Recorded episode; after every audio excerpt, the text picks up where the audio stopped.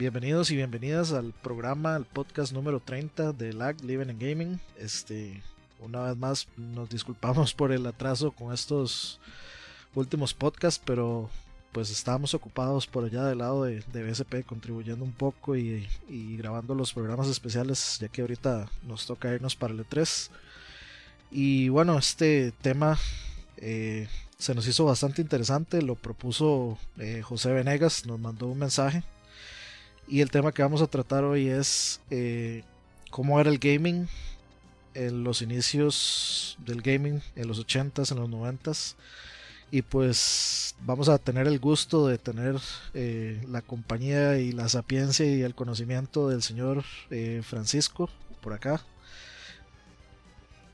Saludos Francisco. Buenas noches a todos. este, aquí estamos anuentes a colaborar. Sí, el, las épocas primarias del gaming en Costa Rica, 80s y 90s, fueron súper distintas. Y eso es lo que vamos a hablar de precisamente en este podcast de LAG. Sí, recuerden que Francisco escribe regularmente en The Couch. Este, de hecho, escribe mucho de este tipo de temas, escribe mucho de este tipo de información. Entonces, si, si siempre, si, si son historiadores y les gusta este, este tipo de datos, sigan la columna de, Francisco en The Couch. Y también de The Couch tenemos a, a, a Herbert Castro, de The Couch, de Jugador 1, de Insert Coin y de 400 proyectos más. Hola, hola. Este, bueno, muy contento de estar acá. Eh, igual que, que, Francisco y Dani, somos de vieja escuela. Entonces, creo que, que podemos aportar al tema. Y, bueno, el gaming era muy diferente no solo en Costa Rica, sino en general.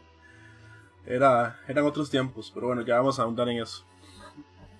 Y por último, tenemos al regreso del hijo pródigo, que volvió de las batallas en Firelink Shrine y en todo el mundo de Souls. Tenemos por aquí a Andrés de The Couch, conocido eh, por ahí en su canal de YouTube como Sirpupi89. Hola a todos, este, muchísimas gracias este, por la invitación y bueno, ya son 30 capítulos de LAG, la verdad, este, es un placer estar acá y bueno, vamos a hablar un poco de, de lo que eran los videojuegos en los 80s y los 90s y aquí, digamos, sí voy a hacer la aclaración desde el inicio, yo soy como aquí el, más jovencito. El verdadero Pupi. Entonces aquí vamos a aportar con lo que con lo que podamos. Humildemente. Humildemente. Hashtag.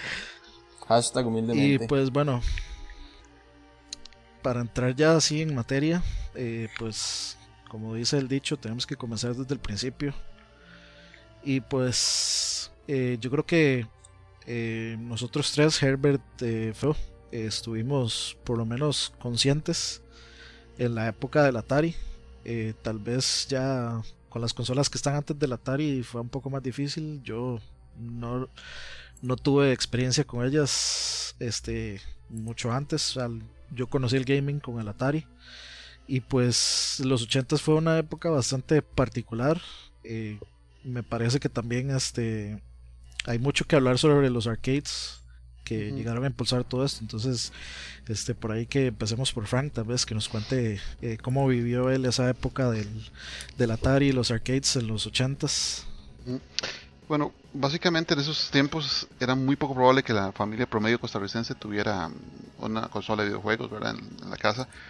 Tanto porque en, en, su momento los precios eran muy exagerados y también porque era muy difícil de conseguir en esos tiempos con consolas en las tiendas propiamente dicho. Si nos vamos a los años 80, del, inicio de los 80, 81, 82, 83, la mayor parte de contacto que tenían los costarricenses con los videojuegos era por medio de los arcades que habían en Costa Rica, que también pues en ese tiempo eran bastante pocos. Sí contábamos con la ventaja de que no había pues una invasión tanto de, de empresarios chinos, ¿verdad? En ese tiempo, en ese ramo, entonces las pocas arcades que había en Costa Rica eran generalmente de máquinas originales. Entonces teníamos un arcade que en su tiempo fue muy importante en el Centro Colón, en San José, que era el Mundo Tico original, que estaba en Mezzanine del, del, Paseo Colón y era un lugar bastante cómodo que tenía 10 o 12 máquinas completamente originales de los 80, hablamos de máquinas tan viejas como Mario Bros, como Congo Bongo, como Popeye. Entonces en ese momento esa era la exposición que teníamos a los videojuegos, ¿verdad? Ya por ahí del 85-86 fue cuando empezaron a llegar los primeros clónicos de Nintendo a, las tiendas costarricenses y empezó la importación de, de las consolas duplicadas o consolas piratas de, Famicom y Nintendo en Costa Rica. Entonces ya los, los ticos pudimos tener acceso a las consolas en, nuestras casas. Pero inicialmente el arcade fue el que, el que pues empezó o propagó el, gusto por los videojuegos en Costa Rica en esos tiempos. Y ya, y ya aquí habían arcades antes de que viéramos el Atari. Eh, sí, de hecho, si no me acuerdo, Mondotico fue, si no la primera, pero creo que fue de las primeras arcades en Costa Rica. El Atari, pues, no llegó tan, o sea, no llegó a, los 80s. Ya en ese tiempo Satec lo traía, pero a precios muy elevados. Entonces, como te decía, no era todo el mundo que podía darse el lujo de tener Atari. Más bien era mucho más fácil que gente que tenía familiares en Estados Unidos recibiera de regalo estas consolas cuando sus familiares venían o se los mandaban para Navidades o alguna celebración. Fue ya en, 83, 84, 85, 86 que se facilitó un poco lo que es la traída de, consolas por medio más que todo de, Taiwán y China, consolas clónicas, que, la gente pudo acceder más fácil. Pero sí, había Atari, había Coleco, había televisión, pero eran muy, muy escasas. La gente que lo tenía, pues en la edad de chiquillo, que no tenía esos momentos, uno consideraba que era gente de plata, porque er, eran bastante caros, ¿verdad? En su tiempo y, tenerla era muy, muy difícil. No era tal vez la misma, el mismo estilo de, situación donde ahora un, un hijo o un, menor le pide a sus padres que le compre una consola a fin de año. En esos tiempos ni aún así había la facilidad de conseguirlas o eran a precios exageradamente caros. Vos sabes, Francisco, que, y no estoy como tratando de rajar, que yo nunca sentí que eso fue así. dale. Tal vez porque, digamos, la, familia como de... Una familia cercana de nosotros, incluso antes de que, de que, yo tuviera mi Atari, que lo tuve como desde que me acuerdo, tenían el Pong Machine. Este, la, o sea, la consola de Atari que solo era Pong. Cierto. Y es, es vacilón. Y ellos cuentan como, de hecho, ellos sí tenían como platas, pero no sé ni cómo, porque eran ocho personas, eran, o sea, ocho niños en la misma casa. Y el papá se los compró para todos. Pero sí, sí cuentan como que la gente llegaba a verlos como por la ventanita, ¿verdad? Sí, aún en los tiempos. A jugarlos, jugar, porque, porque, porque era, era igual que con el tele, que pasaba con el tele, tal vez. Pero también era como algo raro que tuvieran. Ya después, por ejemplo, yo sí tuve el Atari y teníamos una PC también, bastante, bueno, aceptable para la época. Y bueno, yo crecí con el Atari desde que me acuerdo, como, les digo, desde que me acuerdo. Eh, de hecho, lo compramos en Satec. y eh, después tuve, o sea, era, era, creo que era había uno antes del 2600. no, no, no digamos, era el, el, Pong, el Atari Pong normal, el de que usaba solo paddles. Ya el 2600 fue la primera, la primera consola de Atari que usó cassettes. Entonces, que había juegos es, es que, yo, es que yo creo, yo creo que lo que tuve fue un 2600 y después un 2600 me imagino que pirata porque traía 100 juegos incorporados. ciertamente. Que muy probablemente vino de Taiwán. Entonces, e, en ese aspecto, sí. O sea, tristemente lo que es la piratería más bien nos ayudó a nosotros a, a empezar a conocer más de, de este entretenimiento porque esperando que vinieran digamos, los Ataris originales desde Estados Unidos a los precios en que los traían y solo Satec los traía y a precios bastante ¿verdad? onerosos para que el normal de las personas lo pudiera comprar. Eh, Para que sepan el dato, Satec es una tienda aquí en Costa Rica, si nos están bien escuchando de afuera, es una tienda de Costa Rica que todo el mundo tiene memoria es de ser como la tienda que siempre traía como cosas de videojuegos. Siempre ha sido, tenido como esa reputación. Y yo no sé, Andrés, ¿usted alguna vez eh, vio, tocó, jugó con un Atari? O, nada o nada de eso. Ni, ni siquiera, digamos, aún tomando en cuenta en estas épocas, alguna vez tuvo al frente suyo un Atari, jugó o algo así. De tenerlo al frente sí los he tenido, pero ya de probarlos y de jugarlos, no, la verdad es que no. Este, la consola así más vieja que he tocado, o sea, nos, tendríamos que remontar hasta el Super Nintendo. Ese sí me acuerdo, esa fue la primera consola que yo tuve. Antes de eso sí me acuerdo, tenía una computadora, este, corría y más o menos, y esa compu tenía Doom y tenía Wolfenstein. Y ahí sí fueron como mis primeras experiencias en el gaming. Ok, sí, yo, yo digamos, a mí sí me hace gracia porque sí, digamos, sí siento un poco eso que dice, que dice Frank. En el caso mío, eh, nosotros no es que compramos un Atari, sino que mi abuelito, este, mi abuelito reparaba electrodomésticos, es muy buen electricista, etcétera. Entonces mi abuelito siempre le hacía trabajos eléctricos a, gente de plata, este, los Fishman, los, o sea, la, la, gente de plata de aquí de Costa Rica. Y pues básicamente en, la casa de mi abuelito llegaron a ver hasta seis Ataris. Entonces unos servían, otros no, luego mi, abuelito los reparaba, entonces ya servían. Y eran como seis Ataris, era una bolsa como con 25 controles diferentes que algunos servían, otros no. Y entonces con el que servía, ahí era cuando íbamos a, este, ahí por, por el Hospital San Juan de Dios, eso queda en, de ahí en, San José Centro. Y por ahí había una tienda, este, donde siempre íbamos a comprar los cartuchos de Atari. Eh, con mi abuelita, mi abuelita era, bueno, sigue, la verdad es que a ella le gustan mucho los videojuegos. Qué y, genial. Y sí, y mi abuelita, bueno, yo lo dije una vez en un stream de BSP, es la mejor jugadora de mis Pac-Man que yo he visto. Wow. Sí, o sea, sin paja, ella se sentaba a jugar y yo ni me preguntaba cómo llegaba tan largo, pero, pero le gustaba mucho y entonces ella iba con nosotros a comprar unos juegos y pues ahí fue gracias a mi abuela que llegamos a tener, no sé, tal vez unos 50 juegos, algo así. Y teníamos Spider-Man, teníamos, yo tenía ET, teníamos el de Indiana Jones, teníamos eh, Enduro, Teníamos eh, Pole Position, otro juego de carreras. Buenos juegos, oye. eh, sí, en, en Frogs and Flies también. Era, eran, eran, buenos juegos. Eran, sí, muy, buenos juegos. eran muy buenos juegos. De hecho, eh, me acuerdo tener un cassette muy curioso que eh, justamente hace poco estaba de la nada así, tal vez estaba acostado en mi cama y me acordé yo, mira, estaba, mira este juego y me puse a buscarlo. Había un juego eh, de la banda Journey, eh, la, banda, la banda de Rock Journey, eh, ellos tenían un juego de Atari. rock progresivo. no, no, no, es progresivo, es más como Power Ballads, rock. Bueno, tiene, bastante, sí. tiene, tintes por ahí, progresivos. O sea, yo, ah, yo soy muy fan de Journey, de hecho. Y, versión de arcade, por cierto. Ajá, sí, de hecho la versión de arcade es mejor. Pero me acuerdo justamente porque la portada del juego, bueno, el, el, estilo del cassette era muy diferente a, a, como son los cassettes de, de, Atari normales, que eran de un cuadrado básicamente, un rectangulillo. Ese era, tenía como una forma diferente y me acuerdo porque, o sea, justamente eso, qué curioso que una banda de rock tuviera un juego de Atari. Entonces se, se me hizo bastante curioso, la librería de Atari es bastante vacilona. Pero, o sea, es, también curioso porque uno se imaginaría que no era tan fácil conseguir juegos de Atari originales, porque, bueno, asumo yo que todos eran originales. no, no, no parecían copias, la verdad. Este, sí eran cassettes sueltos, no venían así como con la cajita y el manual, etcétera. Entonces, este, no, no sé hasta qué punto si eran eh, reales o falsos, pero o sea, a mí se me hace curioso, de hecho, que fue relativamente fácil hacerse una buena librería de juegos de Atari en Costa Rica. Cualquiera hubiera pensado que eso no, hubiera sido así como muy posible en los inicios.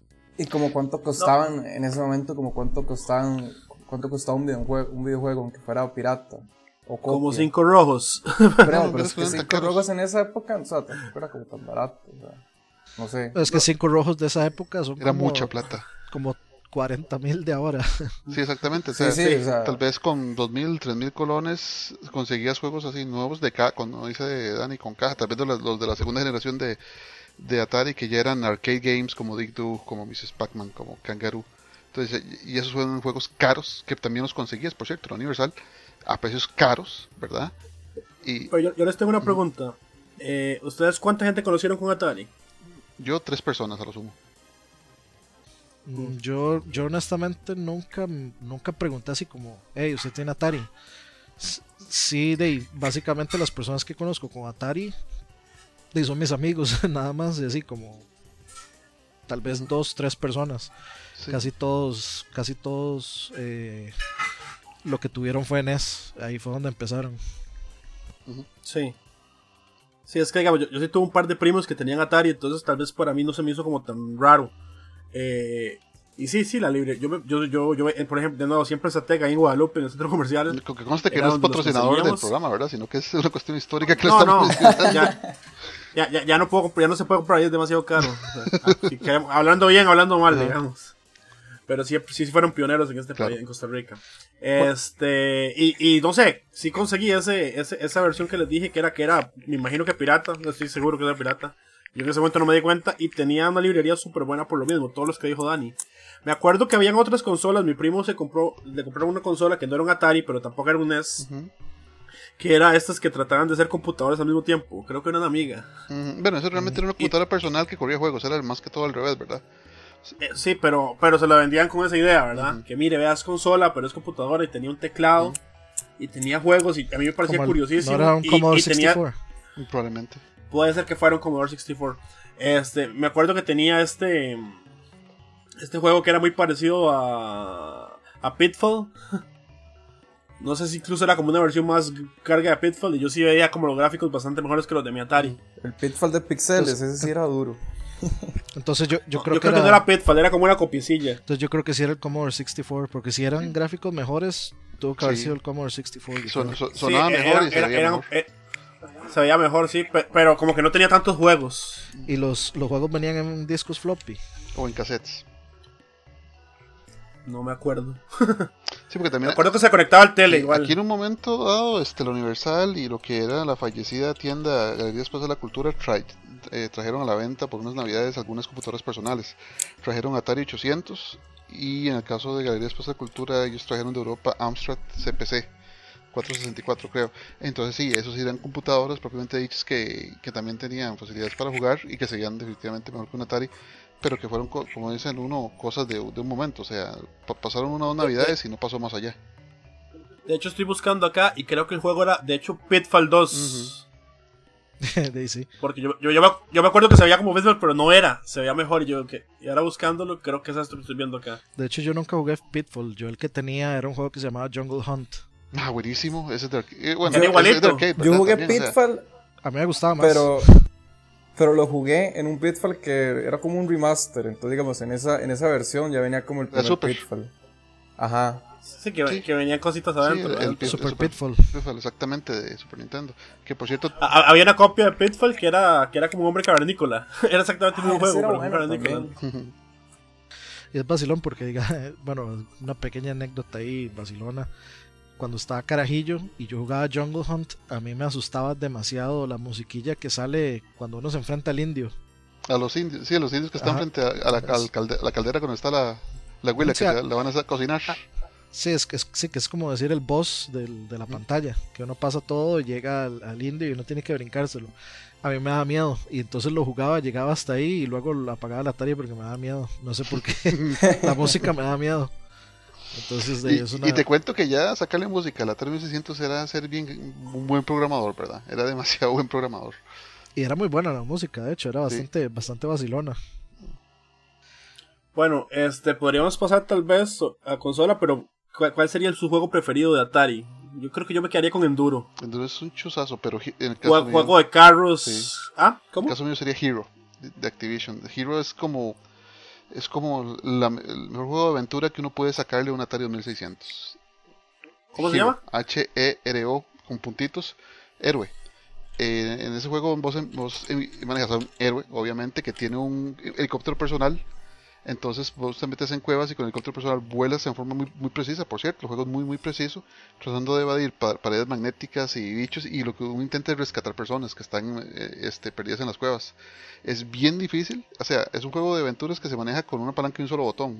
Y ya te digo, es suficiente, o sea, vuelas, este, pl- planeas, disparas, evades pa- paredes, arañas, bichos. Pone, pone bombas, estoy viendo. Pone bombas para, para desplazar paredes. O sea, es un juego súper completo considerando las limitaciones del hardware, ¿verdad? Y es uno de mis favoritos.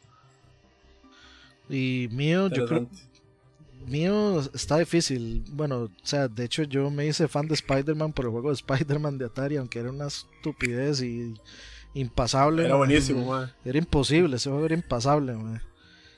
Es como jugar Sword Quest. es algo así. Ese o Combat. Combat yo lo jugaba demasiado. Ah, clásico. El problema con él es que siempre ocupabas tener a alguien a la par para jugar. Sí, sí, sí, sí. Pero en esa, en esa época yo todavía era, era la época donde jugaba con mi hermano. Entonces, este por ahí también un- tal vez algo de nostalgia. Eh, y, o sea, yo recuerdo en esas épocas también, no recuerdo mucha gente que tuviera Atari, ya para ir moviendo el tema para adelante. No recuerdo mucha De hecho, gente que digamos, tuviera... antes de pasar al. Atari, no sé, digamos, no sé si ustedes se acuerdan, pero digamos, el año pasado, antes de que saliera Star Wars, a mí me tocó escribir un artículo de la evolución que ha tenido, digamos, Star Wars en la industria de los videojuegos. Y si mal no me acuerdo, y si, mal no recuerdo, este, Star Wars debuta, Star Wars debuta, digamos, eh, con un juego de Atari. Empire Straight Back. No, de, hecho hay, tres. El de las espadas, el de las espadas es, de hecho, el que vos manejas son unas espadas y, y ese es el, de primera, el del primero, creo. O es Seguro que, ¿Estás seguro que, está primero que Empire Strikes Back? Creo que es de, no. Empire Strikes Back. Este, que uno, digamos, tenía que pelear contra los Walker. De hecho, era como un endless. Eh, Ajá. O sea, usted, usted iba con la navecilla y le iba disparando como las cosillas que había. Ah, no, de hecho, yo, yo creo que no es ese. Ese no es el primero. El primero es el, el, el simulador de arcade que fue porteado a Atari. De Star Wars. Ah, pero no, el 3600 no estaba. No, pero no, mentira. Es, es mucho más, eso es mucho más nuevo. Claro sí. El que usted dice, Nani.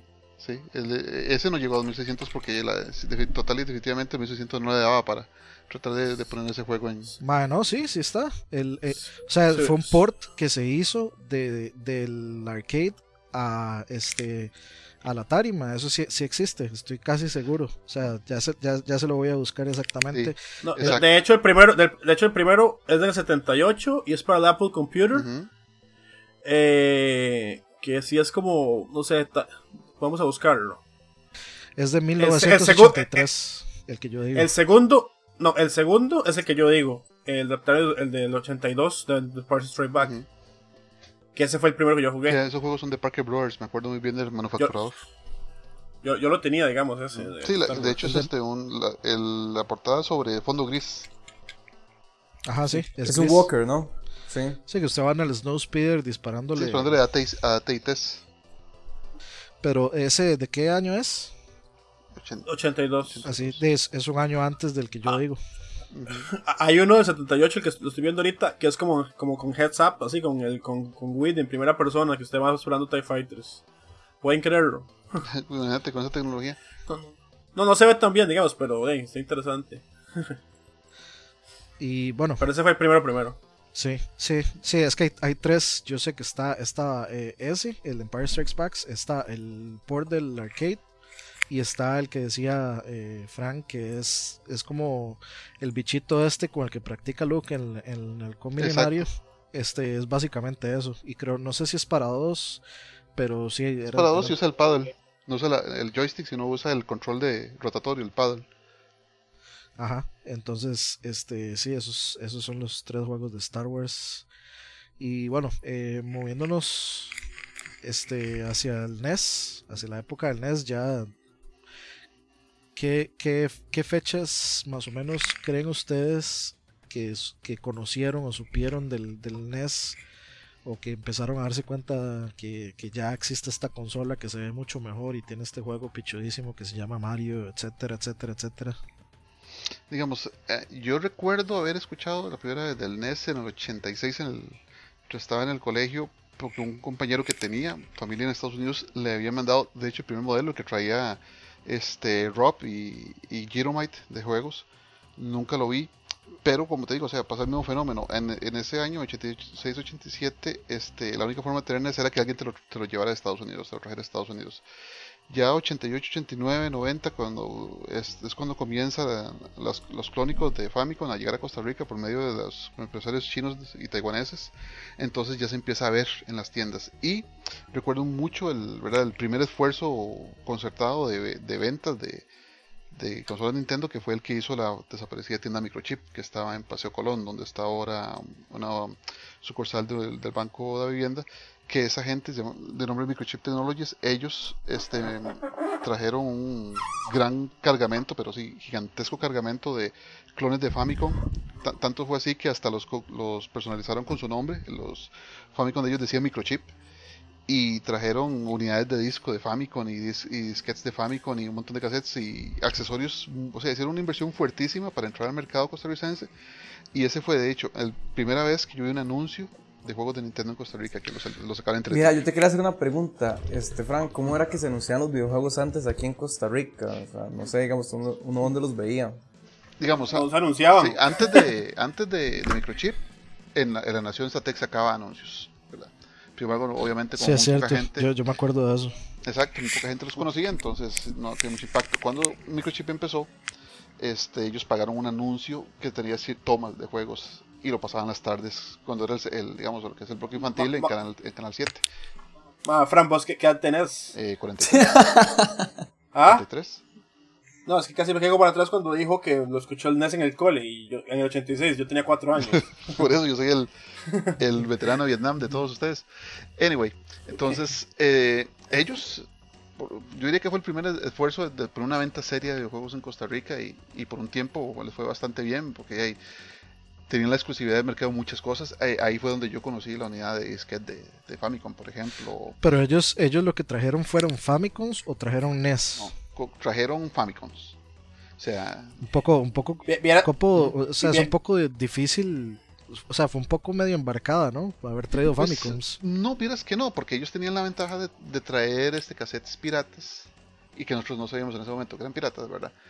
cassettes piratas de, de, Taiwán y de China. Entonces, como la, el alcance del mercadeo de, de Satec era muy limitado por precio, que ellos traían americanos, este, muy poca gente tenía americanos, pero cuando ellos, Microchip empezó a traer, me acuerdo, y ahí sí me van a perder si me equivoco, que en, en, precio de ese tiempo los Famicoms andaban como en 12, 13, 17 mil colones, lo que también era bastante elevado, pero ya se estaba llegando al punto de ser este, asequible. Entonces, digamos, Pero todos los juegos venían en japonés, me imagino. Que ese sí. es, digamos, el problema que yo le veo. Bueno, eso es relativo porque ellos, como todos los piratas, eh, juegos piratas, a veces hay pirata, juegos piratas en cassette japonés o en cartucho o en carcasa japonesa de juegos americanos. Entonces, eh, ellos tenías Top Gun, por ejemplo, el, el Top Gun americano, tenías este el contra americano. Porque al fin y al cabo la piratería en Taiwán no, no, no le importa mucho dónde coge el juego, simplemente lo copia y se acabó sí tenían juegos japoneses y por eso, digamos, nosotros tuvimos la, la, cierta ventaja con respecto a Estados Unidos de que muchos juegos que no llegaron a Estados Unidos nos llegaron a nosotros por ser juegos piratas. Por ser, entonces, aquí jugamos juegos como, tal vez, voy a mencionar nombres que muy poca gente conoce, como eh, eh, Jackal, que es un juego que está en ah, pero jugamos el, el, japonés, por ejemplo, o algunos juegos de disquete que por obvias razones no llegaron a Estados Unidos, muchos juegos de disquete, pero nosotros los jugamos acá como El Milagro de Almana, que es un juego de Konami muy bueno, estilo Indiana Jones, y que no llegó a Estados Unidos y es un juego solo de disquete. Entonces, por un, por un periodo de 1, 2, 3 años, Microchip tuvo muy buena aceptación del mercado, o sea, mucha gente compraba. Yo me acuerdo que la primera Navidad esa gente, la gente hacía fila en la tienda afuera para comprarles. O sea, de hecho, yo siempre. Fra, Fra, Fra, Fran, ¿Mm? bueno, no, no, yo, yo, yo tengo la teoría de que siempre la he tenido, de que aquí en realidad no llegaron Famicoms. No, eran clones. que eran puras copias, sí, sí. que, eran puros clones, man. Porque todo el mundo dice, va, yo tuve un Famicom y yo siempre los he visto y yo, eso no son Famicom. Exactamente, eran clones. O, o Costa Rica, le, lo que, lo que le, la llamaba el Nintendo chino, siempre fueron copias. No, pero mi, mi, primo, por ejemplo, mi, mi, primo sí tenía un Famicom, que de hecho yo decía, ah. Es, es la primera persona que he escuchado que tenía un Famicom. O sea, si era, si era un Famicom legal. Eso no me acuerdo. Ahora, ahora los veo con, que Koki los trae o en eBay mm. o digamos el que tiene ROA, pero normalmente cuando yo veo a alguien con un, con un supuesto Famicom siempre es un chino. Exacto, vos le buscas el, en el segundo control, el, el, si tiene el micrófono en el segundo control, sí es un Famicom. Eso sí, no, no me puedo acordar si tenía el micrófono o no, si no Exacto. era de un clon de Famicom que era Exacto. un Famicom, pero que era exactamente igual. Igual, que, hablamos de los tiempos previos a Internet, nosotros no sabíamos, eso era lo que había y eso es lo que teníamos accesible, entonces... Y, mucha gente por, cuando empezó a salir este la fábula de, de Caballeros del Zodíaco este yo me acuerdo que en Costa Rica estaba el cassette de Caballeros del Zodíaco en chino bueno en japonés mejor dicho sí pero mucha gente lo compraba y lo jugaba y eso es algo que no llegó a Estados Unidos Sí, el montón de juegos ya, ya después que salieron de, de, Supercampeones. Ah, sí, claro. Todo el mundo jugándolos en japonés. Exacto, en Atillo eh, los Supercampeones se jugó toneladas y hubo gente, en la que me incluyo, que, que jugamos el juego sin conocer ni J de japonés apuntando claves de 25 ideogramas en japonés que no entendíamos en cuadernos y yo me acuerdo haber intercambiado cuadernos con, otro, con otra amistad que él tenía claves que estaban mucho mejor con respecto a las mías de campeones. Pero, o sea, como te digo, esa fue una ventaja que sin querer recibimos por jugar juegos piratas.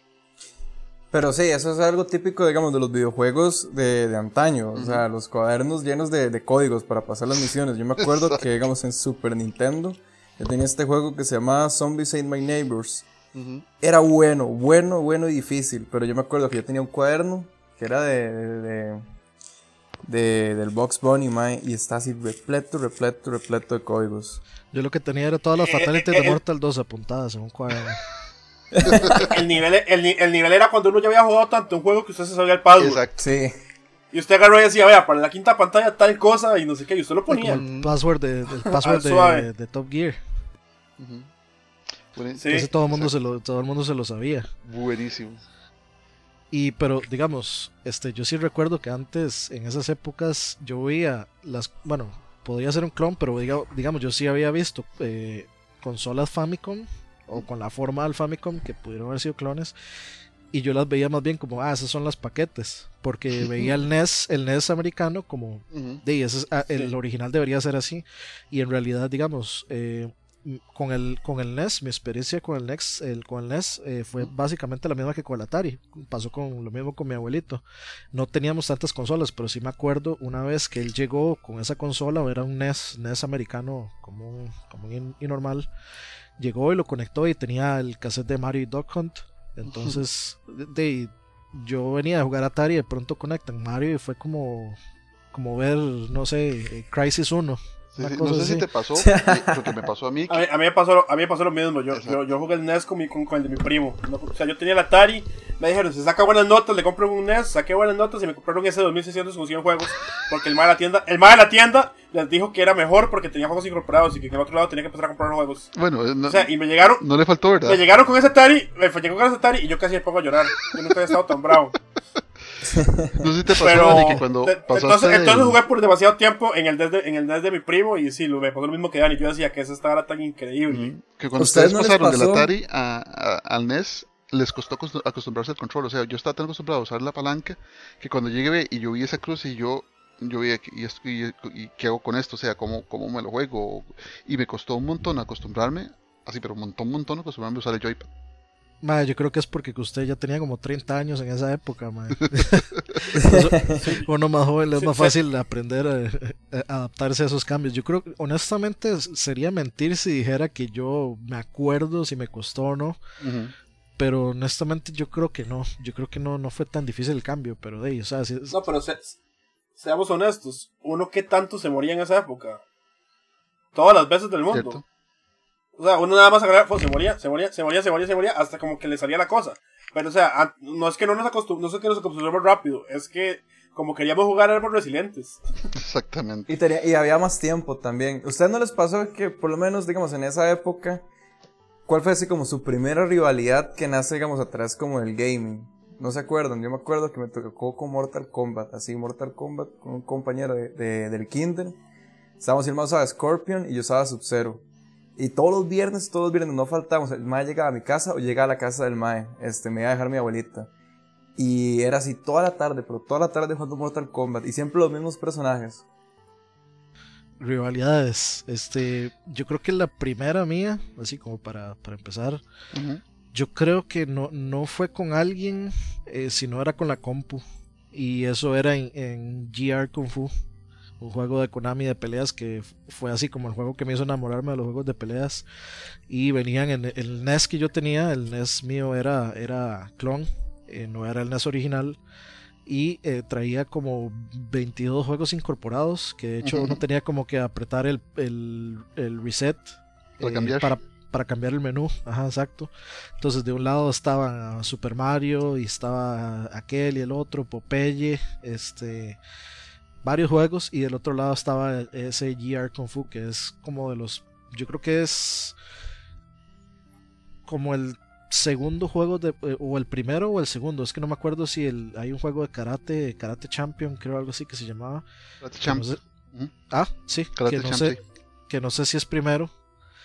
Eh, pero el otro, el, o sea, yo estaba enamorado de ese de GR Kung Fu y, y me daba chicha porque, o sea, yo le, era, era, era un loop, básicamente. Usted empezaba, le ganaba como a los 5 más y luego le salía a los 5 más con diferente color de pantalones, pero más difíciles. Entonces yo creo que mi, mi rivalidad empezó más con la compu que con una persona. Ya Tiene de segunda cuando- parte, por cierto. ¿En serio? yo sí creo que mi... ¿Cómo? Jerry Kung Fu tiene segunda ¿Qué parte. Ah, sí. Eh, bueno, mi rivalidad sería... A ver, con un juego que se llama Digger contra mi papá. Compu. que, que era para era y era por high score digamos uno en ese tiempo no jugaba necesariamente a a quién le ganaba al otro sino quién hacía el puntaje más alto que eso es algo no que no se ve mucho ahorita digamos Eh, ya en un juego de versus creo que fue en Top Gear que jugaba con mi mejor amigo. En ese momento llegaba a mi casa y en los dos días obviamente éramos buenos, entonces obviamente uno quedaba primero o segundo, ¿verdad? entonces era, era ver quién, cuál, quién quedaba primero y quién de segundo. Y... Pero era como rivalidad amistosa, ¿verdad? Porque al final era ganar el juego entre los dos. Eh, Sí, y si no, sería con mi primo, con, con Juan, que ahorita está en The Coach en Street Fighter. Y era típica rivalidad que todavía se mantiene al día de hoy de Ryu vs. Ken, digamos. Sí, sí, mira. De hecho, ahora que, ahora que, lo, ahora que lo, me acuerdo bien, yo creo que más bien la primera rivalidad era antes de que yo siquiera tuviera el NES. Mi primo, el que yo decía que tenía el Famicom, este, creo que, o él, o no me acuerdo quién, no, mentiras, era cuando ya teníamos el, el NES nosotros. Llegaba todas las navidades y lo que jugábamos era el juego de béisbol de NES. Entonces, Qué bueno un juego de béisbol. Sí, entonces ese es, de hecho era un juego de launch, creo, del NES. Ese Sí, de hecho, juego de béisbol, tenis y creo que golf Y fueron golf. juegos de launch. Ajá. Ujú. Sí, entonces ese juego de béisbol siempre jugábamos como mi hermano versus mi primo y luego mi primo versus yo, etcétera y era es que bueno, digamos en mi familia siempre era como mi primo y mi, y mi primo era el mae cool, el, la- el mae cool que siempre llegaba y que tenía cosas chivas y que era el bueno jugando básquet y así. Y, y como mi hermano y mi primo eran mucho mayores, yo siempre era como el descolado que estaba así aparte.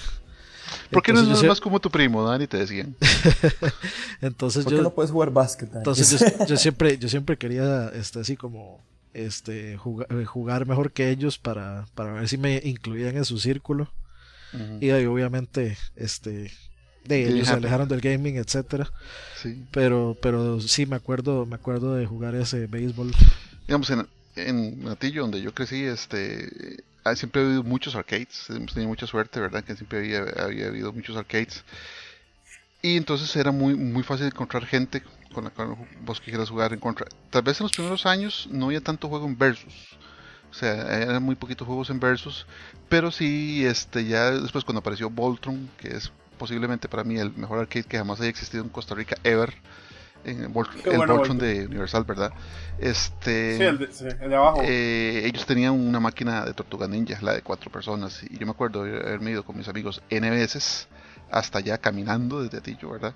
A ir a jugar una de las tantas noches de, o bueno, tardes de, de happy hour en que te daban un montón de fichas por poco dinero y nosotros nos íbamos a pasar tortuga ninja entre los cuatro.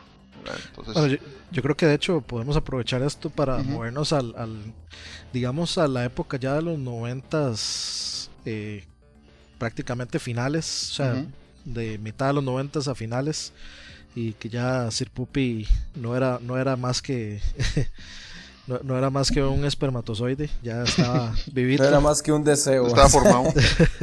ya estaba, ya, te- ya estaba formadito y todo, entonces eh, empezamos Estaba por matando aquí, nazis en una comp. De hecho, este, y Sí, Pero, pero- pero- pero ¿saben, sí. ¿qué pasó? sabe- sabe- no, no, que saben que, que, que, que- que- para montarme en el comentario un toque de Francisco antes de, de pasar, ¿saben qué lugar era el paraíso para los niños de los 80s, 90s? El parque de Ah, el arcade que tenían en el parque de Ah, versiones sí. era genial. Era buenísimo, digamos. O sea, yo me acuerdo haberme montado en la, ma- en la máquina de Afterburner de ahí, que era hidráulica. Sí. Esos eran, pero eran un placer. Tenían dos máquinas hidráulicas. Estaba la de. No me acuerdo cómo se llama el juego, porque daba vueltas, que también era de Sega. Ujú, R360 era Yo la de no era la, Esa- no era la Outrun. No, la de Run también. Creo, la de Run no sé si se movía, creo. Pero estaba la Afterburner que se movía eh, vertical. Y estaba la otra que se movía en 360 grados. Ujú. Sí, yo me acuerdo de esa, de la de 360 Sí, esa, grados. es- esa es la de Gilo, creo que es una que R360 siempre, siempre de- de estaba Sega. lleno. Ah, sí, había que hacer fila. Y también tenían el arcade de Star Wars, ahora que hablamos de él. De hecho que sí. Sí. Tenía dos, de hecho, creo. Ujú, Eso es Y bueno, ah, buenísimo. Para hablar un poco de, digamos ya de esta época, que es como ya para ir un, un poco cerrando este la, la- las anécdotas. eh, yo creo que mucho, mucho pasa eh, tanto con el Super como con los arcades. Yo creo que o sea, esa fue como la época más grande de los arcades en Costa Rica. Yo me acuerdo que yo iba, yo estaba en la escuela en la Juan Rafael Mora, que queda en San José, y esa escuela Juan Rafael Mora está prácticamente a la par de Voltron, entonces de, todo el mundo se escapaba a ir a, a Voltron, y Voltron era el pegue porque Voltron, eh, que era, bueno, este lugar de arcades, Voltron traía las, las, este, los arcades originales los anunciaba. Yo recuerdo ver las este, flyers y pancartas y pósters de, Street Fighter Alpha cuando lo trajeron. O de Super, creo que de Super Street Fighter 2 más bien. de, hecho, ellos trajeron el primer Street Fighter 2 de Costa Rica original. Yo me acuerdo haber estado ahí cuando ellos lo, lo conectaron, de hecho. O sea, la gente llegó, vio la máquina con seis botones y la mayor parte de gente preguntó cómo vamos a jugar esto. Con seis, tantos botones, o sea, no voy a poder jugar esto con tantos botones ya a, las, a, los días de la gente de, de, acostumbrarse empezó a sacar los toques y todo eso y después eran filas, pero filas para jugar eso. No duró mucho el, efecto porque ya aparecieron en muchos lugares de, de, empresarios chinos las copias de Street Fighter rapidito, no duraron mucho. Pero si hubo otros juegos, si otros juegos con la misma, con el mismo boom, yo me acuerdo Mortal 2, ah, por ejemplo. Sí, Mortal 2, este... ¿Ustedes nunca fueron a las ferias, por ejemplo, a Multiferia Antibas, que también llevan arcades? No. Yo ahí fue la primera vez que jugué Street Fighter 2 y de hecho yo me acuerdo que lo jugué y yo le dije a mi papá, ocupo este juego.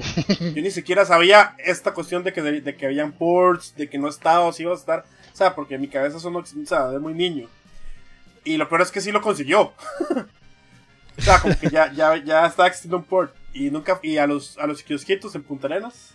Tampoco. Los kiosquitos de Punta Arenas, sí, o sea, que están en la, que están en la playa, que tienen arcades. O sea, está básicamente en la, arena y ahí venden Churchills y helados, etcétera. Tenían de, tenían de todo. Ahí, jugué yo Kylax and Dinosaurs, jugué el de los Simpsons, el de los, Qué bueno el de, los Simpsons. El de X-Men de 6, qué bueno. De 6, o sea, tenían unas cosas que se decía, ¿cómo está esto aquí? O sea, San José a veces, yo veía, yo veía juegos ahí que no vayan a San José, digamos. En, no creas, en zonas rurales hay muchos arcades, digamos, en, en eh, Era súper interesante. Sí, en Guapiles ellos tienen el arcade de F0, por ejemplo el que, el que usted puede usar memory cards de GameCube y, y, salvar su memoria directamente en el arcade.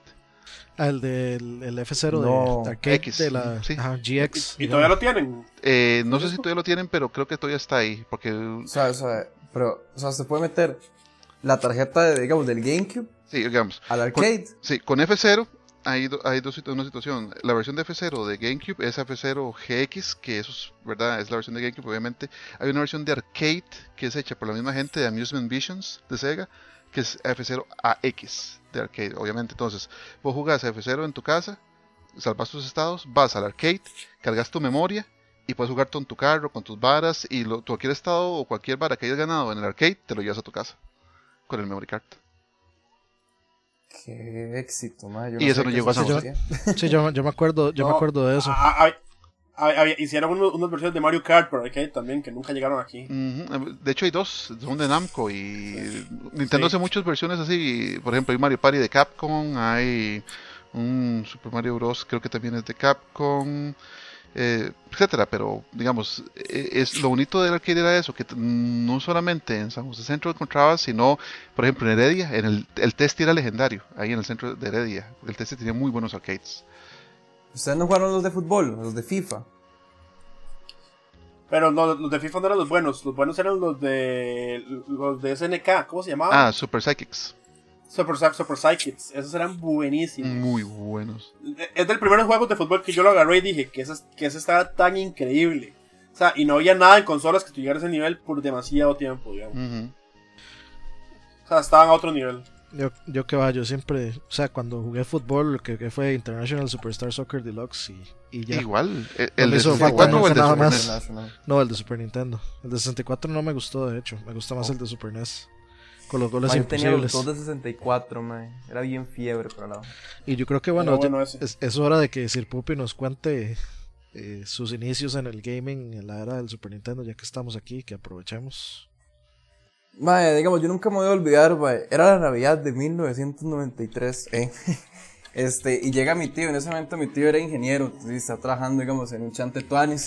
Y él llega así de Estados Unidos este, llega una Navidad y llega así con una caja que tenía, digamos, el Super Nintendo. Uh. Y tenía, digamos, el cartucho de Super Mario World, que era el que tenía Yoshi. Y tenía, digamos, Zombies Ate My Neighbors y tenía Mega Man X. Uh. O sea, ese triente era increíble. Y yo nada más así, nada más pasaba así jugando y jugando y jugando y jugando. Y mae, en teoría mi tío se lo compró para él. Pero digamos, yo me fui apropiando tanto del juego que ya, digamos, el juego no salía de mi cuarto. Y no, de hecho, digamos, yo tengo que agradecer mucho, digamos, a mi tío porque fue el que me inició, digamos, en todo lo del gaming. Ya, digamos, ya después me compró el 64 y así. Pero si no hubiera sido por él, quién sabe, man. Hubiera sido una persona normal. Qué curioso, yo, también tengo que agradecerle a mi tío porque mi tío era, ah, eh, digamos, en esta época del Atari, etcétera, eh, mi tío era el, el, el computín que llaman, y entonces mi tío me empezó a iniciar en todo esto de la computadora, que a veces me llamaba al trabajo y me decía, hey, este, necesito que me haga un favor para no tener que ir él hasta la casa. Entonces me decía, vea, vaya al DOS y ponga estos comandos. Entonces así fue como yo fui aprendiendo cómo hacer todo, etcétera. Sí, que no tenía que meterse el DOS para meter Doom, una barra así, sí, yo me sí, acuerdo. CD, punto, punto, eh, este, todo eso, todos los comandos de DOS los aprendí de mi tío. Y pues mi tío fue el que empezó a traer todos los juegos, trajo el Príncipe de Persia, eh, todos los Príncipes de Persia, los Vikings, este, Doom, eh, todos estos juegos viejos. de hecho, una vez llegó un amigo de él, tenía una Commodore 64, entonces yo nunca se me olvida que después yo quería una Commodore 64 porque había un montón de juegos que yo veía chivísimas, un juego de Spider-Man y no sé qué, y yo, yo quiero una de esas. Ah, sí, el de Spider-Man era bueno, no puede ser a Venom también. Y entonces, eh, con el Super, según lo que estoy escuchando, yo creo que eh, Andrés tuvo Super mucho antes que yo, porque el, el bundle que yo, que a mí me compraron de Super Nintendo era el de Killer Instinct, que traía el cassette y traía el Director Scott. no, el, sí, el, CD. Killer Cuts. El Killer Cuts. Ese fue el que, ese fue el que yo, el que me compraron. Y yo no sé, eh, anécdotas de ustedes dos, este, con, con el Super, por ahí, por esas épocas, cuando lo adquirieron. Este... Ya, en esos tiempos eh, se encontraban en Costa Rica, empezaron a haber clubes de alquiler de videojuegos, o sea, gente que compraba 4 o 5 teles y compraba Supers o Sega Genesis y los ponía a alquilar. Este, yo tuve una amistad que tuvo uno de esos clubes inicialmente en Barrio Los Ángeles de San José y luego lo movió a, a Tibás, muy cerca del más o de Tibás, ahí por Feria del Norte y digamos él compraba por negocio compraba un montón. Él también era muy fanático de los juegos de juegos eh, pero por negocio compraba un montón. Entonces eh, él de hecho me ayudó a tener el primer super. Ya yo en ese momento ya yo estaba trabajando y, realmente los supers aquí eran bastante caros no, vamos a andarnos en las ramas eran carísimos. Hablábamos de 50 mil pesos de ese tiempo que uno no se los podía sacar del, de la manga. Y un día tantos que yo estaba en, el videoclub con él, este, me dijo, mira, eh, me llegaron a vender esto y saca un Super Nintendo en una caja muy bien conservado, usado obviamente y sin juegos, pero ajá, que bueno, ya vas a tener uno más para el negocio. No, no, yo quiero que lo tengas vos. Me dice, yo, yo lo voy a comprar y vos me pagas a mí la plata, porque yo sé que vos no tenés toda la plata. Ay, bueno, buenísimo, ¿verdad? El compa me ayudó, eh, me dio el super. Me acuerdo que ese día estaba recibiendo juegos nuevos, había comprado juegos nuevos para el negocio y me dice, tome, vaya, estrénelo con el super y me dio el Battletoads de Super Nintendo. y yo estrené el Super con ese juegazo, mano. Uf. Y, y, ese, ¿Y, no, no, fue frustrante. ¿Mm? No fue, digamos, muy difícil. Eh, no, eh, sorprendentemente, como, como sabe Herbert, ya uno, uno está tan acostumbrado al nivel de los juegos de ese tiempo. ese, ese, Battletoads no es para nada tan difícil como Para nada tan difícil como el de NES. Entonces lo jugué, lo jugué y un placer, o sea, un, muy buenos gráficos, ¿verdad? Y entonces gracias a él, a Jorge Rodríguez se llama, yo, llegué a tener súper, por, pura amistad del MAE, o sea, por pura buena gentada del MAE. Yo creo que, ahora que me acuerdo, la primera vez que yo jugué Super Nintendo fue en Voltron, que tenía un arcade con Super Mario World. Y todavía me acuerdo la primera vez que yo vi salir el Bullet Bill gigantesco y me voló la jupa. Yo como, madre, ¿cómo es posible que exista ese bicho? Se ve chivísimo y no sé qué, porque los gráficos era de lo mejor. Era así. Eh, para cosas de, de Battletoads, ¿te estás hablando? No, de Super Mario World. es que en Voltron. Ah, ok, ok, ok, ok, ya, la, la, primera pantalla. La, la, sí, había un Super Set o algo así. Sí, sí, sí. Empieza disparando eso, sí. sí, entonces digamos, eh, esa máquina que tenía el Voltron te, te, te, da la posibilidad de jugar tres juegos. Puedes elegir entre Super Mario World, entre Act Racer, que era un señor juego. o sea, la música. de los dos juegos son así como. esos dos tenemos que meterlos en el, programa de la segunda parte de Joyas Oscuras, de hecho. Exacto, ni tan oscuras, pero realmente, desgraciadamente, Enix dejó que muriera la, la franquicia. Pero la, oír la música, introducción de ese juego de Yuzo Koshiro, o sea, en ese tiempo uno le levantaba la cabeza de cómo puede sonar esto tan bien, por Dios. Y bueno, mi historia del Super es bastante más simple que la de ustedes. Eh, es muy parecido a la de Sir Puppy. Eh, nada más de, yo creo que una Navidad me, llegó ahí con Super Mario World, casi que estaba de salida.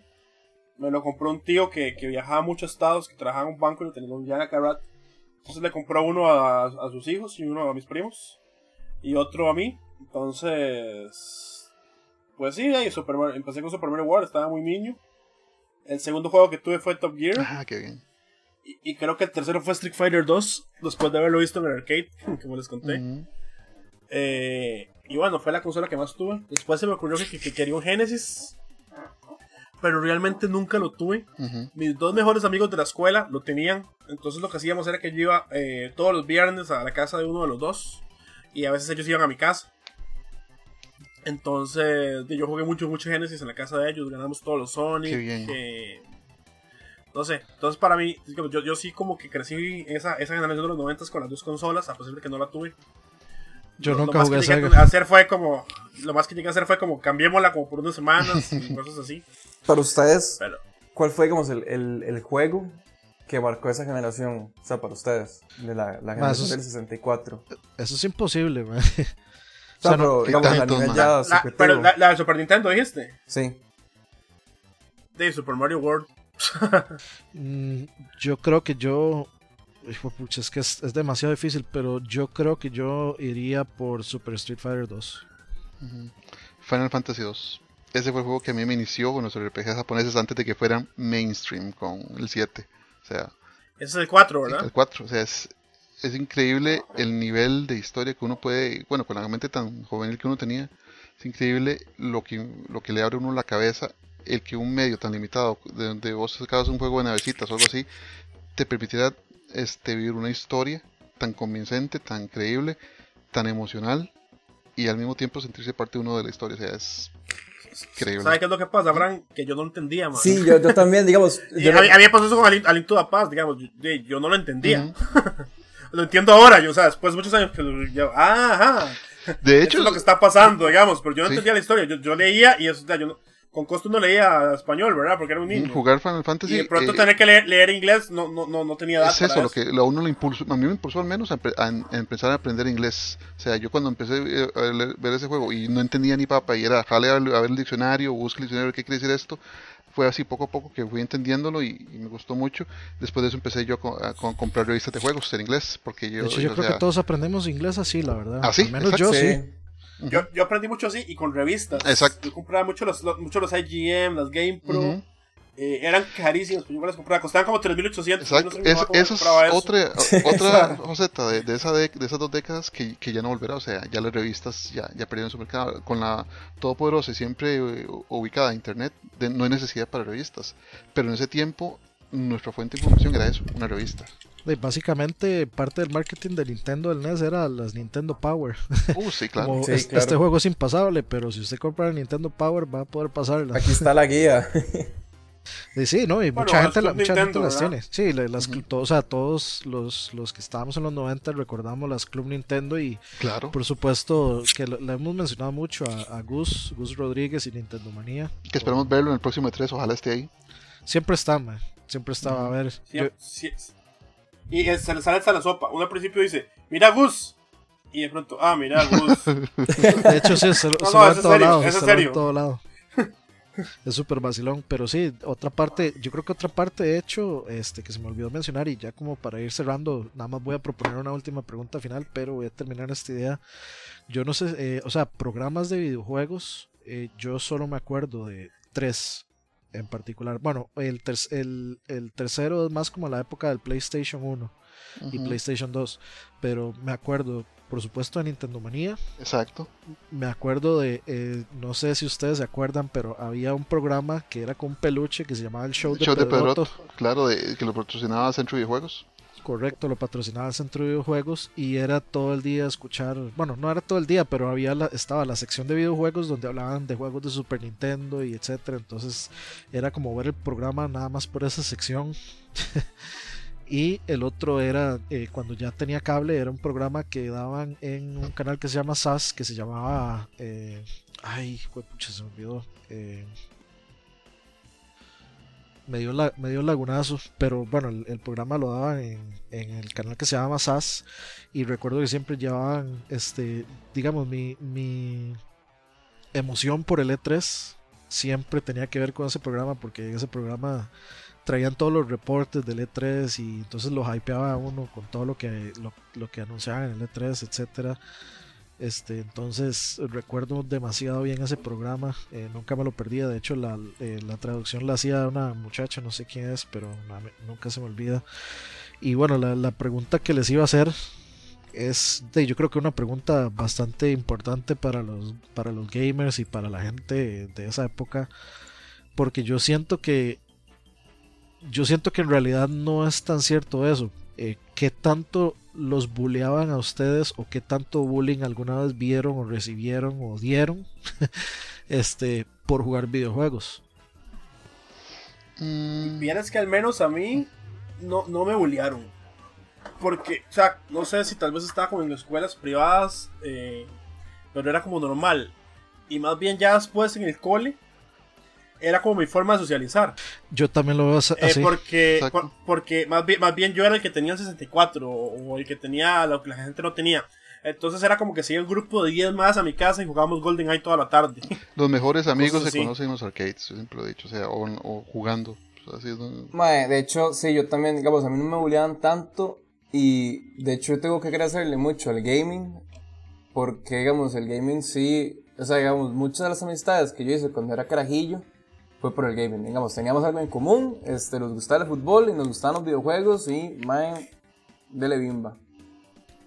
Sí, yo personalmente pienso que, bueno, todo este asunto, mucha gente este, le tira lo del bullying al gaming, pero yo creo que no es tan cierto. O sea, el bullying en esas épocas se daba, bueno, primero por cómo usted lucía y por cómo usted actuaba y por eh, ciertas cosas no tanto relacionadas con el gaming, como que usted jugara DD eh, o como que usted eh, se viera como muy nerd o como que usted jugara mucho en PC o hablara mucho de PC, pero de, de, pronto usted hablaba de ah, Mortal Kombat o hablaba de Street Fighter, entonces ya con, con cualquier persona cualquier tipo de persona usted puede tener una conversación sobre videojuegos. No era, no era, o sea, yo nunca, nunca sentí que fuera un causal de que, de que hicieran bullying. El bullying venía por otro tipo de, de, de, cosas. Digamos, a mí en el cole sí me pasaba que por lo menos era así ya cuando estaba como en noveno y en octavo. Ma, yo en ese momento todavía jugaba Pokémon y jugaba Magic. Y me gustaban un montón las dos cosas, ma. Pero era así como un momento en el que uno decía, ma, mejor no digo tal cosa porque luego me vuelven a ver feo. Y así uno como que se lo guardaba más y solo como se lo expresaba como a ciertos grupos. O sea, como los grupos más de confianza, era así como, no le diga a nadie, pero, ay, yo juego Magic también y me gusta mucho. sí, como no sé si a ustedes les pasó eso. Sí, en realidad sí, jugar Magic o jugar Pokémon o jugar Yu-Gi-Oh! o ese tipo de cosas siempre sí, sí generaban como bullying. O es como que usted llegara y dijera, ah, es que me gusta ver los Power Rangers, man. en cierto grupo. En cierto grupo, digamos, de que tal vez que usted se pare en media clase y diga, yo los Power Rangers y yo quiero yo quiero ser el Power Ranger verde, una cosa así. Entonces ahí, sí.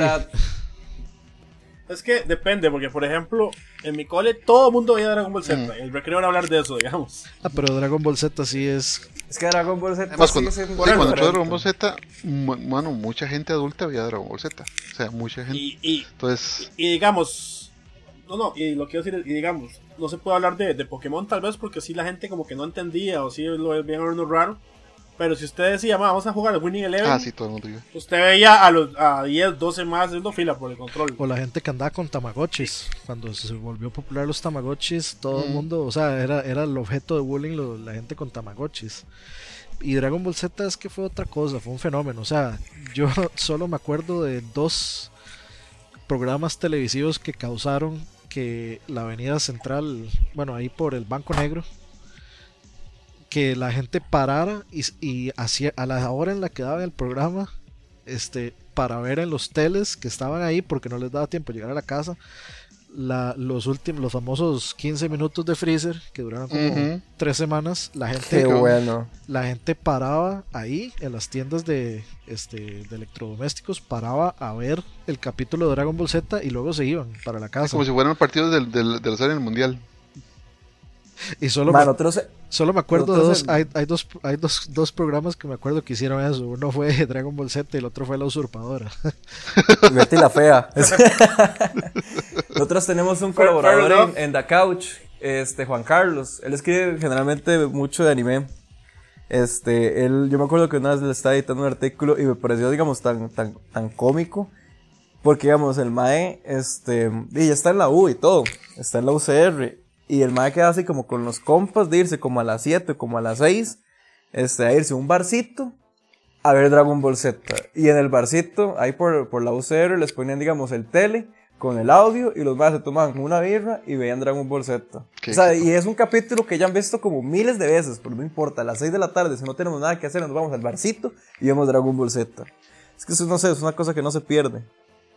Sí, bueno, y yo creo que ya con esto podemos ir cerrando, entonces, no sé qué eh, comentarios finales de los caballeros. No, digamos, Exacto, mucho, mucho de lo que, de lo que, digamos ahora gaming tiene sus orígenes en esas épocas, ¿verdad? Había muchas limitaciones, definitivamente, no, nos recibíamos la información ni teníamos tal vez acceso tan fácil a los juegos, pero en cierta manera era un poquito más romántico, era un poquito más nostálgico, hasta un poquito más místico porque no era un tema tan común, muy poca gente sabía de lo que hablabas, este, a veces ibas a una librería, comprabas una revista de 2.500 pesos de ese tiempo y sabías que te había costado un montón pero era algo único porque cuando llegabas a un arcade con una revista de esas, todo el mundo te hacía, te hacía ronda queriendo ver lo que veía en la revista. Entonces, sí, ahora el gaming es una afición mucho más común, mucho más expandida, pero tal vez en eso sí he perdido un poco la magia, pienso yo, ¿verdad? O sea, la unicidad de lo que era antes, de no ser algo tan común. De, solo, bueno, antes de, darle el paso ahí a Herbert y Andrés, una, eh, dos cosas. Eh, yo siento que también antes había como mucho misticismo en que siempre, eh, de hecho hablaba con Herbert un día de estos, que siempre estaba el más exagerado que decía, así ah, es que yo hice la Fatality de Mortal 2 donde lo tira al árbol y no sé qué, y el árbol se lo come. Los mentirosos. Ajá, sí, yo, yo saqué a Shenlong en, en Super Street Fighter y lo, y lo usé y no sé qué. Entonces era, era, era un periodo vacilón también de esas que uno sabía que era jeta, porque era un periodo había leído la GamePro o había leído lo que sea y decía, no, esto, son, esto es mentiras. Sí, pero, pero es interesante porque también eso viene de que las noticias realmente llegaban estilo rumores, ¿verdad? O estilo la revista que salía al mes, no como ahora, ¿verdad? Que alguien saca un juego y usted está viendo el trailer o está viendo el anuncio inmediato. O sea, todo, eso, eso o sea, ayuda a ese misticismo que vos decís. E, era como, como, ¿qué es lo que viene? Era como una nube ahí que, que, que, existía y usted siempre lo tenía siempre había incertidumbre. una incertidumbre y por eso tal vez los E3 eran más ah, interesantes, ¿verdad? Porque ahí era donde pasaba todo al mismo tiempo e incluso pasaba el E3 y uno no sabía qué había pasado. Tenía que esperar que viniera Gus Rodríguez a contarle a uno, la, la, Club Nintendo a contarle a uno qué fue lo que pasó allá. Exacto. Era, era otros tiempos hasta en eso, ¿verdad? Eh, ya, ya, me acordé del programa de, de SAS, se llamaba Cybernet. y ahora, ya como la, la pregunta para cerrar, ¿ustedes creen que eran mejores tiempos antes que ahora? O sea, en, lo general de todo, no hablemos de, de, si los juegos o las consolas eh, son mejores ahora que antes, hablemos de la, generalidad de la comunidad y de, obviamente, la información de todo. Obviamente, digamos, ahora, es mucho más fácil hacer negocio con los videojuegos. Nosotros tenemos un acceso muchísimo más abierto a los videojuegos, a noticias y todo eso. Entonces, en ese aspecto, no pero en el aspecto en que las compañías se arriesgaban mucho más a sacar cosas muy distintas, ya no era tanto de, saquemos una secuela de esto porque nos vendió la vez pasada, no, saquemos este juego a ver si nos pega, o saquemos este juego de este estilo, tal vez no nos entienda, saquemos un juego como Seaman, saquemos un juego como... como Dama, saquemos un, un, juego, o sea, juegos muy diferentes y con temáticas muy diferentes que tal vez ahora, si, si no es por los indies que a veces se arriesgan, ¿verdad? Las compañías grandes no sacan, eh, en ese aspecto yo sí siento que nos, que nos estamos quedando cortos. Em, somos mejores en tecnología, somos mejores en acceso, somos peores en variedad tal vez, o estamos peor en variedad, estamos peor en, en magia. Y algo que yo discutía con, sin creatividad, que lo discutía con Herbert hace un tiempo, era que, que ahora la tecnología te hace, las cosas tan fáciles que ver un juego con buenos, gráficos realmente no tiene tanto mérito porque la tecnología está ahí para hacerlo para los yo le, yo le quiero dar la razón ahí a Francisco el asunto? bueno perdón no no que era algo más artesanal exacto o sea no, no, no, era esta cuestión de, de, que te iban a vender por vender sino porque yo quiero crear algo no habían DLCs no había o sea el juego tenía que quedar hecho porque era listo, porque usted no podía bajar un patch para arreglarlo. Exacto. Era esa. Y algo como lo, de ahora de, de, los Call of Duty era impensable. Porque hacer un juego tampoco, en tan poco tiempo era, también imposible. Exacto. Por la forma en que se hacían. Entonces, o sea, o le metías sus dos o tres años de orete donde realmente estás con pasión o no salía el juego. Por ejemplo, digamos. No, no estaban engines, no habían, perdón, no habían engines como ahora. Que usted compra el U4 y ya le monta un juego medio rápido, ¿verdad? Era otra cosa. Ahora sí que chorro, super disculpa. Sí, digamos, ah, yo sí estoy de acuerdo con lo del misticismo y la magia, porque. O sea, definitivamente uno se topa a cualquier persona que le decía, ma, es que yo saqué tal y tal cosa de tal juego, y uno decía, este man me está mintiendo y no sé qué. Pero yo sí me acuerdo una vez que yo estaba jugando StarCraft, el Broodware, es un juego, digamos, o sea, un toquecito más nuevito, pero digamos, sí, en ese tiempo, digamos, yo no tenía acceso a internet, entonces, digamos, me llegó un rumor de que si uno ganaba este, tal pantalla en la expansión con Zeratul, uno podía desbloquear una pantalla con Zeratul y que digamos ahí iniciaba toda la vara para StarCraft 2, que digamos era ya cuando los maes este, hacen como la combinación de los Zerg y los Elnaga y los Protoss y no sé qué. Y madre decía, esto es pura jeta. Y lo voy intentando y lo voy intentando y me sale esa pantalla. Y yo estaba como loco, o sea, yo definitivamente no, me lo podía creer. Y, o sea, precisamente, si yo lo hubiera intentado y si no hubiera tenido como esa incertidumbre, fácil, fácil, llego ahorita, digamos, a la compu y me meto así como pantalla secreta en StarCraft y me sale ya como llegar y toda la vara. Entonces yo sí creo que, digamos, es, una, es algo único de esa época, es algo, digamos, en el que vos puedes creer en lo que te dice el compa y también, digamos, sobre las rivalidades. Vos al Chile hacías una comunidad a partir de lo que, o sea, a partir, a partir de las vivencias con los videojuegos. Entonces yo creo que es una era que se perdió ahorita. Y se perdió por la inmediatez, precisamente. Pero sí, es una, es una época que ya este, marca los cimientos de, de una gran industria, man. ¿Y Herbert? Pues no, creo que yo ya lo que me había metido lo había dicho. Pero sí, es, eso, man. Era, eh, lo que repito, er, eran juegos artesanales, eran diferentes. Eh, yo sí considero, por ejemplo, si a mí me tuvieran, que yo he pasado por todas esas consolas que hemos hablado, y llegamos ahorita al Play 4 y a los compus con una con 980, ya pronto los 1080 si me, me pones a escoger una consola, mi preferida de la historia, me quedo con el Super Nintendo. La cantidad de juegos diferentes y divertidos que salieron en esa época y que yo disfruté, no, o sea, no, no, no, me, no pienso en, una, en otra época donde yo disfrutara más el gaming, digamos.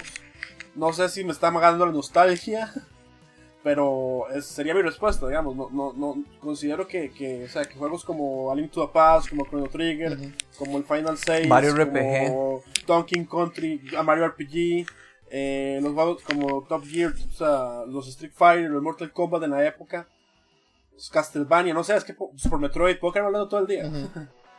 sí, es que son títulos ya memorables, son títulos que vemos, uno los pone ahorita en un Super Nintendo y Dios, no los puede jugar. Bien. Eh, yo, yo, creo que. yo, me ponía una, yo, me ponía en una isla, digamos, y irme con Super Nintendo. Sí, por ejemplo, yo no podría hacer eso ahorita con un cubo o con un 64. O sea, me, me, costaría, o con un Play 1. O sea, me costaría más con un Play 1 que con un Super Nintendo. Definitivamente. Bueno, pero eso ya es otro tema. sí, para otro stream. Sí, de yo para, para cerrar el comentario final, yo igual que Herbert, yo sigo insistiendo que la mejor consola sigue siendo el Super Nintendo y va a seguir siendo el Super Nintendo. ¿Por qué? porque siempre en algún momento del mes o de la semana me va a pasar por la cabeza que quiero jugar Super Metroid, que quiero jugar Mortal 2, que quiero jugar Super Street Fighter, quiero jugar Donkey Kong Country, quiero jugar Batman Returns, quiero jugar Turtles in Time, cualquier cosa de esas. Entonces, Riders, Mega Man. O sea, hay una, una, Y ni siquiera estamos hablando de... los japoneses que no llegaron aquí como From Vision, ¿verdad? Sean tontos. Entonces yo sigo pensando eso. Yo sí pienso que antes era mejor y era mejor más que todo porque no era una competencia, era una comunidad. Había competencia con lo de eh, Sega 2 o Nintendo Don't, pero en el pasado era como, ok, yo tengo Super, pero aquel más tiene Sega y no era como, ah, entonces yo lo voy a odiar, sino era como, de yo voy a la casa de él y él va a la casa mía y los dos jugamos las dos cosas en vez de Exacto. Eh, lo voy a rechazar porque él tiene la, consola de la competencia entonces eh, en no el había momento niños que rata en esa época en el momento en que la, la, industria y la gente dejó de o se, se dejó convencer de que esto era una guerra para para, digamos, asegurar afinidades y afiliaciones de la gente a su marca, yo creo que ahí ya se pierde mucho de mucho mucho de eso que hablábamos que, decíamos que eh, digamos en esas épocas no había bullying pues ahora sí hay bullying y hay bullying dependiendo de la consola que usted escoja. Entonces eh, yo creo que no hay no hay mejor ejemplo de, digamos para demostrar que hay un que hubo un cambio bastante radical de, pensamiento y de digamos dentro de la misma comunidad de, gamers que, que pues se, se, ha tornado bastante feo pero en fin lo, lo discutiremos tal vez en otro en otro podcast y pues de nuevo agradeciéndole a, a Frank, a Herbert y a Andrés que nos prestaran un rato de su tiempo. Mucho gusto. Encantado. muchas gracias por invitarme. Un bonito tema, entonces. Un, eh, gonna take you back to the past to play the shitty games that suck ass. Referencia al Angry Video Game Nerd. Otro. Bueno, ya, muchachos, yo me voy a jugar PlayStation 4. y no, no. Eh, no tengo, tengo, mucho Uncharted que jugar. Eh, nada más para cerrar, este, sí queremos agradecerle a la gente de Cotton Candy que este, nos muy amablemente nos patrocinó con una taza, con un termo y con un bolso con los logos de lag. Eh, están muy chivas y los vamos a rifar este, para que quiera tener alguno de esos tres ítems con el, con el loguillo de nosotros y rajarle a la gente. Para que se tome el café mientras, mientras escucha lag con la tacita de lag. Para que se tome el café, café con lag. café con Es como, más esta vara no sale. y sale hasta el rato. Y bueno, este, nada más que vean el, la descripción, el link eh, de la página eh, de Cotton Candy. Este, la verdad, las, las, los ítems que nos trajeron están muy chidos. Y este, los vamos a rifar. Entonces, déjenos por ahí eh, un comentario y lo rifamos entre el, la gente que nos deje el comentario por ahí cuando posteemos el, este podcast. Y bueno, de nuevo agradecerle a, a Herbert, a Frank y a Andrés. Y nos vemos en la próxima. Chao. Buenas noches. Chao, chao. Adiós.